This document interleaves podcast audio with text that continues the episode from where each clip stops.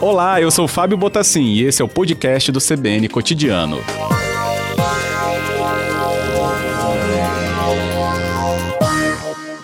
Obrigado, viu? Bem-vindo aqui à CBN. E além né, do componente de ser a capital né, do estado e um desses maiores colégios, como eu já citei, Vitória também é passagem né, em relação ao trânsito das pessoas ou mesmo local de votação para quem né, tem o seu domicílio aqui, mas pode morar é, ainda nas cidades vizinhas. Secretário, o que está planejado para a nossa cidade então? É, nós desde há muito tempo vemos traçando um planejamento comum com a Secretaria de Estado de Segurança Pública a Guarda Municipal ela vai somar o seu efetivo, os seus recursos com a Polícia Militar principalmente. Então nós compartilhamos as sessões eleitorais, eh, tanto da ilha quanto do continente, com o primeiro batalhão, que é o responsável pela parte insular da, da cidade, e a 12ª Companhia PM, que é responsável pela parte continental. Então nós teremos é, responsabilidade por 19 sessões eleitorais e, além disso, temos também toda a preocupação com o trânsito, principalmente no entorno do Tribunal Regional Eleitoral ali na Estrada do Soar. Uhum. Nesse componente do ano, em relação à pandemia, secretária, a gente tem é, essa possibilidade né, da, do uso da máscara. Aliás, o, a orientação de ter o uso da máscara. Mas sempre há a possibilidade de pessoas que podem não querer respeitar. E a gente já trouxe né, uma demanda sobre isso, mas especificamente tem algo direcionado também para a atuação da Guarda sobre eh, observar o respeito à máscara? É claro, nós temos, é, como eu falei, uma, uma articulação com, com, a Polícia Militar, mas também, óbvio, com a Justiça Eleitoral. E existe, inclusive, uma cartilha que foi distribuída pelo, é, foi orientada com a orientação do Tribunal Regional Eleitoral, que foi distribuída para o nosso efetivo.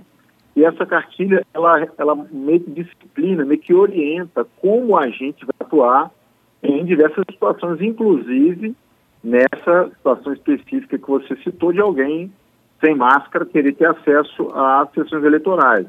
Então é bem claro que as pessoas que não têm máscara não terão acesso à sessão eleitoral. Caso insistam, serão removidos e caso haja alguma resistência, alguma, alguma coisa mais grave, serão conduzidos. Então, essa é a orientação para os nossos agentes que vão atuar no dia da eleição. Ótimo. Bem, a gente sabe que a eleição também tem um tempo ampliado, né? Esse ano, começando um pouquinho mais cedo, né? Sete horas ali, uma hora antes, também para trazer essa segurança em relação às pessoas do grupo de risco, né? Pelo menos acima de 60 anos, terem mais essa, essa vantagem em relação ao horário estendido para não ter aglomeração. O dia do domingo, como é que ele está planejado, né, secretário? Porque a gente também tem as possibilidades de que os mais efusivos na hora da comemoração já à noite também possam gerar aglomeração. Isso estará no radar? É, o radar é, é, a principal preocupação é com a eleição em si. É, eu acho que o mais crítico que a gente tem que olhar nesse momento é a questão eleitoral, para que o pleito transcorra com normalidade, para que a democracia seja exercida, para que as pessoas tenham direito de acesso é, com o menor risco possível por conta da epidemia, é esse o foco principal. Claro que em situações é, que ultrapassem muito aí o razoável, isso poderá também ensejar é, alguma intervenção. Mas é, confesso que o nosso foco, a nossa preocupação maior é com a normalização do processo eleitoral. Entendido. E o trânsito, o tráfego, né? Como eu falei, Vitória pode né, ter ainda local de passagem né, entre os eleitores, né, o próprio deslocamento dentro do município pelos seus né, moradores. Como é que está planejado também observar o trânsito para que tudo né, tenha né, uma boa rotina no domingo?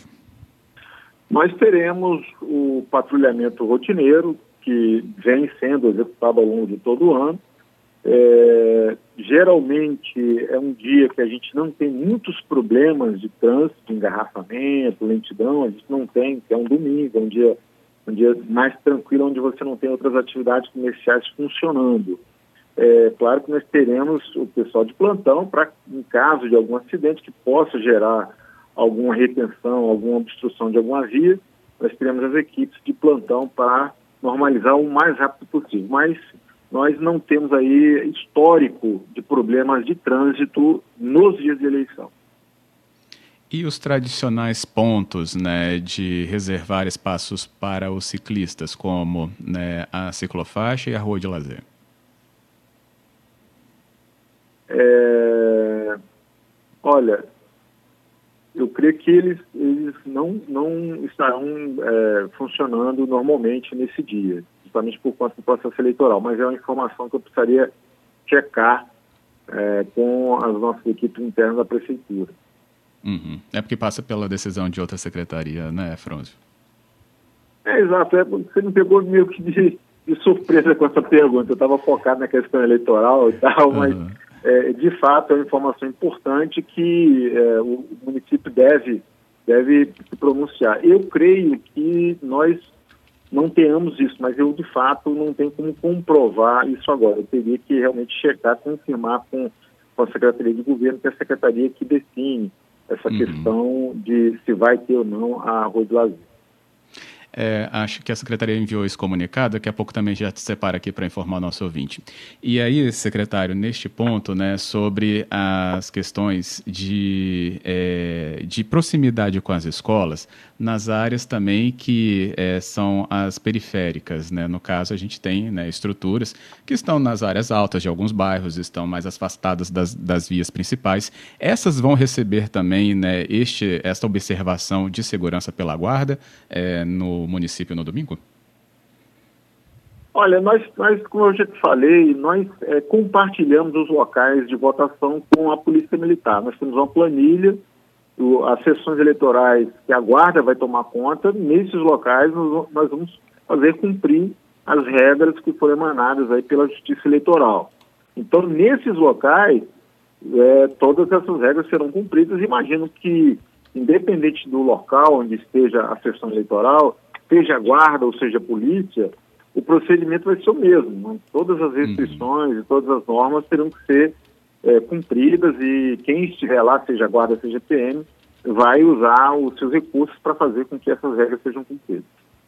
Beleza.